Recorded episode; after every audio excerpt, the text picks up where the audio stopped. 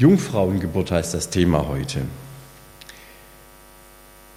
Ob Elisabeth Seibert gewusst hat, dass mit ihrem Handeln etwas Großes begann? Ihr müsst Elisabeth Seibert nicht kennen, die ist oder war Mitglied im Parlamentarischen Rat, der nach dem Zweiten Weltkrieg den demokratischen Neuanfang für Deutschland einläuten soll. Sie formuliert den ihrer Meinung nach im Grundgesetz dringend notwendigen Satz, Männer und Frauen sind gleichberechtigt. Denn, das ist damals so gewesen, das erleben wir heute auch noch immer wieder, die Realität sieht anders aus. Sie ist eine promovierte Juristin, sie hat eine eigene Anwaltskanzlei und sie sitzt zusammen mit drei anderen Frauen, allerdings gleichzeitig mit 61 anderen Männern im Parlamentarischen Rat. Das ist ziemlich bitter. Von Gleichheit nicht die Rede. Es ist Zeit für einen Umbruch, sagt sie. Die Männer sehen das natürlich anders. Sogar die drei Kolleginnen, die sie da hat in diesem Parlamentarischen Rat, zögern. Und am 30. November 1948 wird dieser Antrag, diese Formulierung für den Grundsatzausschuss abgelehnt. Das ist ein Rückschlag, der ihre, ihren Ehrgeiz aber nur anstachelt. Sie organisiert öffentliche Proteste, macht Frauenverbände, Kommunalpolitikerinnen und Berufsverbände mobil. Sie baut politischen Druck auf. Und schließlich überzeugt sie auch ihre drei Kolleginnen im Parlamentarischen Rat davon, dass diese Reform notwendig ist. Und schließlich am 18. Januar 1949 wird dieser Grundsatz angenommen. Und seitdem heißt es einstimmig bis heute, Artikel 4 Absatz 2 im Grundgesetz, Männer und Frauen sind gleichberechtigt. Klammer auf, als ich noch studiert habe in der Schweiz, gab es noch zwei Kantone, da waren Frauen nicht wahlberechtigt. Eine neue Freiheit und ein Ende der alten Machtstrukturen hat angefangen. Warum erzähle ich euch das? Es geht hier um einen Neuanfang.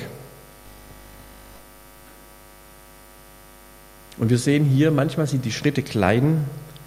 Es gibt einen Umweg, der ausbremst und es liegen immer neue Hindernisse im Weg. Aber es geht weiter. Jesus wurde in einem Stall geboren, leise und nur von wenigen bemerkt aber danach war nichts mehr wie vorher. Ob Maria gewusst hat, dass mit ihrem Handeln etwas Großes begann? Auch die Evangelischen müssen ja zugeben, Maria war eine ganz besondere Frau. Wie sie gelebt hat, ihr ganzer Weg war von Anfang an völlig unbequem. Sie musste mit Gott mitgehen. Schon als sie den Sohn Gottes, Jesus, empfangen hatte, und als sie ihn dann bei sich trug als schwangere Frau, war sie mit ihm auf seinem Weg. Und sie hat ihn dann, Jesus, begleitet bis ans Kreuz. Und bis zuletzt können wir in der Bibel ja auch nachlesen, war sie mit ihm in seiner Gemeinde. Ihr wurde unglaublich viel zugemutet. Und das war die Verbindung einer riesengroßen Vision, die Gott hatte für diese Welt mit ihrer winzigen, mit ihrer kleinen Perspektive als junge Frau. Dieser winzige Handlungsspielraum, den sie hatte, und das scheint uns unaushaltbar, auch heute noch. Auf der einen Seite sehen wir die riesengroße Verheißung Gottes, siehe, ich mache alles neu, der Retter ist geboren, habt keine Angst, ich bin der Herrscher der Welt. Und dann sieht man den kleinen Alltag. Das war bei Maria nicht anders. Diese unglaubliche Verheißung, die sie durch den Engel Gabriel bekommen hat und dann ihr Leben in diesem kleinen Kaff Nazareth. Die weite Aussicht auf der einen Seite, auf der anderen Seite die kurze Reichweite ihrer eigenen Möglichkeiten. Und die Maria, die hat das ausgehalten. Und nicht nur das, sie ist kreativ damit umgegangen, sie hat was daraus gemacht, das Beste. Und sie hat die Treue im Kleinen bewiesen und hat trotzdem ihren Weitblick nicht aufgegeben. Sie hat sich in ihrer Welt bewegt, weiterhin, aber hat sich von der großen Vision Gottes nicht abgewandt, sondern sie festgehalten. Sie ist in ihrem Alltag geblieben. Wie sah der wohl aus für eine Frau in der damaligen Zeit? Im Judentum, wo jeder Mann dafür dankt, nicht als Frau geboren worden zu sein. Hat euch das eigentlich ergriffen? Ich finde diesen Satz nach wie vor schrecklich. Und hat trotzdem diese große Vision nicht aus ihrem Herzen verloren. Wir schauen uns das mal jetzt gerade genau an. Es hat ja schon ziemlich übel angefangen. Elisabeth war im sechsten Monat schwanger, heißt es da in Vers 26. Da schickte Gott den Engel Gabriel zu einer Jungfrau in die Stadt Nazareth in Galiläa. Jetzt sind wir natürlich skeptisch und wir fragen sofort mit der bekannten Aussage, ne, was kann aus Nazareth schon Gutes kommen? Gott und Nazareth. Der Schöpfer, der Schöpfer Himmels und der Erden und dann ein solches Kaff. Ein Kuhdorf im Grunde genommen. Wie passt das zusammen? Und da haben wir ja schon die erste Spannung. Da wird ein Engel ausgesandt, ein himmlischer Bote, etwas ganz Fantastisches, voller Herrlichkeit und Mächtigkeit. Wir können im Buch Daniel mal lesen, wie er davor gezittert hat, wie Daniel auf sein Angesicht gesunken ist, als dieser Gabriel ihm erschienen ist. Und dieser Engel, dieser Gabriel erscheint jetzt in diesem staubigen Nest. Und da merken wir auch wieder, wie Weite und wie Enge zusammenkommen. Wie Größe und Kleinheit ganz dicht beieinander liegen. Und die Frage ist, was macht, wie tritt der Engel auf? Rauscht er da hinein, dass der Maria hören und sehen vergeht, sie erstmal in Ohnmacht fällt und mir ein Feuchttüchlein braucht, um mir an die Nase zu halten? Maria erschrickt aber mehr vor seinen Worten als vor diesem Engel. Wir können nachlesen, Maria erschrak über diese Worte und fragte sich, was hat dieser Gruß zu bedeuten? Es war wohl so, dass dieser mächtige Gottes auch ganz bescheiden auftreten konnte. Und was hat er gesagt? Er hat vom Sohn des Höchsten gesprochen, vom Thron des Königs Davids, seines Urahns, von einem Königtum in Ewigkeit und dass dieses Reich überhaupt kein Ende haben wird. Hört mal, geht es noch größer? Könnte das toppen? König, Thron, Ewigkeit, Maria in Nazareth. Das passt doch alles nicht zusammen. Und dann spricht er von Schwangerschaft, von Geburt, von einem Namen, den dieses Kind erhalten soll. Gibt es gewöhnlicheres? Ich kenne Eltern, die wussten direkt bei der Geburt ihres Kindes noch nicht, wie es heißen sollte. Ganz normale Dinge, die man so im Alltag entscheiden muss. Maria muss das jetzt irgendwie zusammenbringen. Und das ist schon eine Zumutung, die Gott ihr da macht. Dass er in ihren Alltag einbricht, dass er alle ihre Pläne, ihre Zukunftsaussichten, alles menschlich Machbare erstmal in Frage stellt. Maria ist vollkommen aus der Bahn geworfen. Die Fragen, die sie sich stellt, können wir vielleicht nachvollziehen. Wie soll das jetzt werden? Wird Josef ihr Verlobter sie verstoßen? Skandal. Er wusste genau, mit dieser Schwangerschaft hat er nichts zu tun. Werden die Leute sie anklagen, weil sie vor ihrer Hochzeit mit einem Mann im Bett war? Wird man sie steinigen? Das war üblicherweise damals die Folge. Vermutlich nicht, weil sonst wäre ja Gottes Verheißung nicht wahr geworden. Maria blieb nur eines übrig, sie musste glauben, dass das, was sie da gehört und gesehen hatte, wahr war. Und da hat bereits für sie begonnen, dass sie auf diesem Weg in der Nachfolge Jesu unterwegs war. Sie hat sich aufmachen müssen, vor allem innerlich. Und diese Ankündigung hat ihr Leben verändert. Es war nichts mehr wie vorher. Und jetzt trägt sie dieses verheißene Leben in sich, ganz menschlich, ganz normal, neun Monate lang, wie die meisten anderen Frauen auch. Wie viel mit der inneren Umstellung das mit sich bringt. Wie viele äußere Vorbereitungen.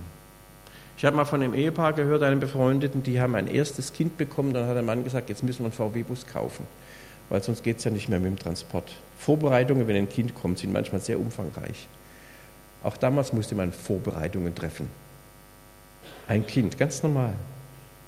Jetzt schon und dann später, als das Kind geboren war. Da waren ja auch viele Dinge notwendig, dass dieses Kind überlebt und es ihm gut geht. Und dann diese großen Worte, die um dieses Kind gemacht worden sind, dieses Verheißene.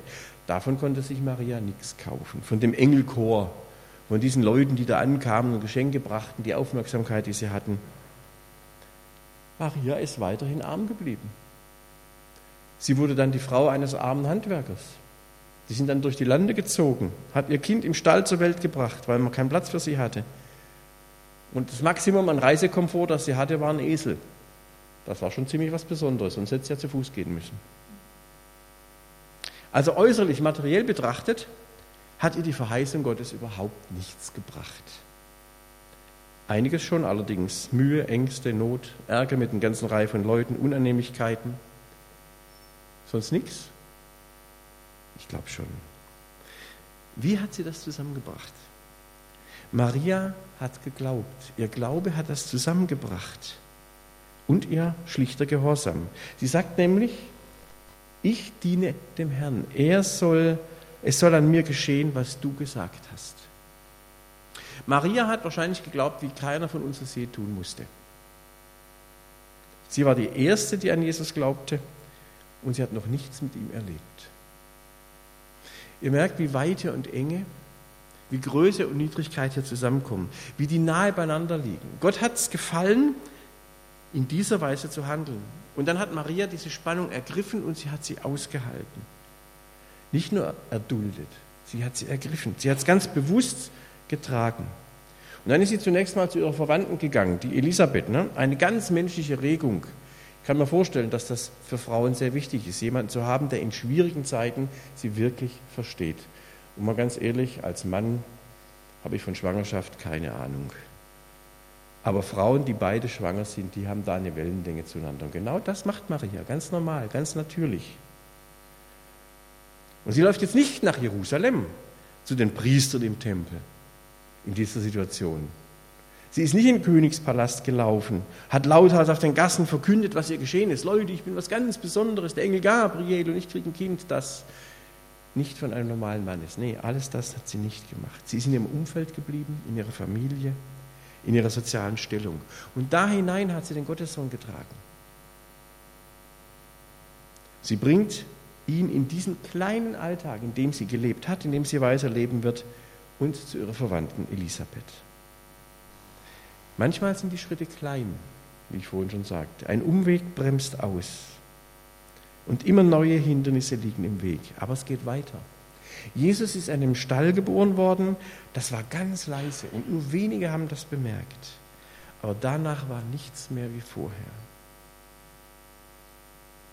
Eine neue Freiheit, ein Ende der alten Machtstrukturen hat hier angefangen ein Neuanfang. Und das können wir von Maria lernen. Wir leben doch heute in einer ähnlichen Situation. Wir reden immer davon, dass der Retter kommt, dass er alles neu machen wird. Ich höre viele Christen, Geschwister sagen, Gott hat Großes mit Darmstadt vor. Ich sehe die Erweckung schon vor mir. Soll ich das mal sagen? Ich könnte kotzen. Tut mir leid. Das höre ich seit 40 Jahren. Im Brustton der Überzeugung erzählen Christen ganz genau, was Gott alles vorhat. Die große Vision. Habt ihr das erlebt? Ich kenne einen Kollegen, der ist zweimal in der gleichen Gemeinde gewesen, zeitversetzt. In seiner ersten Dienstzeit ist das förmlich explodiert. Die Jugendarbeit ist über die Maßen gewachsen. 150 Jugendliche. Die Gemeinde wusste überhaupt nicht, wo sie hinkommt. Da kannst du als Pastor schon mal denken, das ist aber gut, dass ich hier bin. Mit mir hat das angefangen. Dann ist er in einer anderen Arbeit gewesen, einige Jahre, ist dann zurückgekommen und die Gemeinde hat ihn noch einmal eingestellt. Von dieser josen Jugend war nichts mehr da und es ist auch kein weiterer Aufbruch geschehen. Die machen bis heute Jugendarbeit, alles gut. Wir können das nicht machen. Wir haben große Visionen. Wir sehen die Verheißung Gottes und wir erleben das Klein-Klein unseres täglichen Alltags. Wie bringen wir das zusammen? Maria hat es getan. Sie hat geglaubt und daran festgehalten, es hat etwas Großes angefangen. Die Spannung von Vision und Handlungsrahmen auszuhalten, nicht zu sagen, es passiert ja doch nicht. Ich glaube immer noch heute, dass Gott in diese Welt eingreift. Ich glaube, dass er Großes tun wird. Aber ich schreibe ihm nicht vor, was er hier in Darmstadt oder anderswo zu tun hat. Und bleibe treu in dem kleinen täglichen. Immer im Wunsch und in der Hoffnung, im Glauben, Christus ist der Retter und er wird sein Werk vollenden. Das eine ist weit. Ich denke, es muss groß und weit gespannt sein. Und liebe Geschwister, gebt diese große Hoffnung nicht auf. Seid wie Maria, die geglaubt hat. Das, was wir eben im Text gehört haben. Was Gott mit uns alles vorhat. Was Gott mit dieser Welt vorhat. Wir können nichts Größeres denken und wir sollten so groß denken. Aber das andere ist, es werden uns Beschränkungen auferlegt. Wir werden zum Warten gezwungen, es wird uns Geduld abgefordert. Und es ist der Weg der Liebe, dass wir in dieser Spannung aushalten wie die Maria und Gott weiter vertrauen, uns nicht den Blick verengen lassen, mit seiner Größe rechnen und gleichzeitig im Kleinen treu bleiben. Gott wird das tun. Oder wie wir es eben in diesem Poetry Slam gehört haben, an Maria beweist sich, was mein Herz oft zu vergessen scheint. Es gibt da einen Gott, der sein Ohr zu den Vergessenen neigt, der zuhört, wo kein Mensch sich die Zeit nimmt, der eingreift, wo wir viel zu klein sind, der sagt, ich hörte, was du riefst. Ich bin doch der Gott, der dich sieht. Das hat er zu Maria gesagt und das sagt er zu jedem von uns heute auch. Und ich möchte, dass wir diese Vision miteinander weitertragen und festhalten und doch hier miteinander im Kleinen treu sind und fröhlich miteinander unterwegs, weil der Retter ist geboren. Das können wir von Maria lernen. Amen.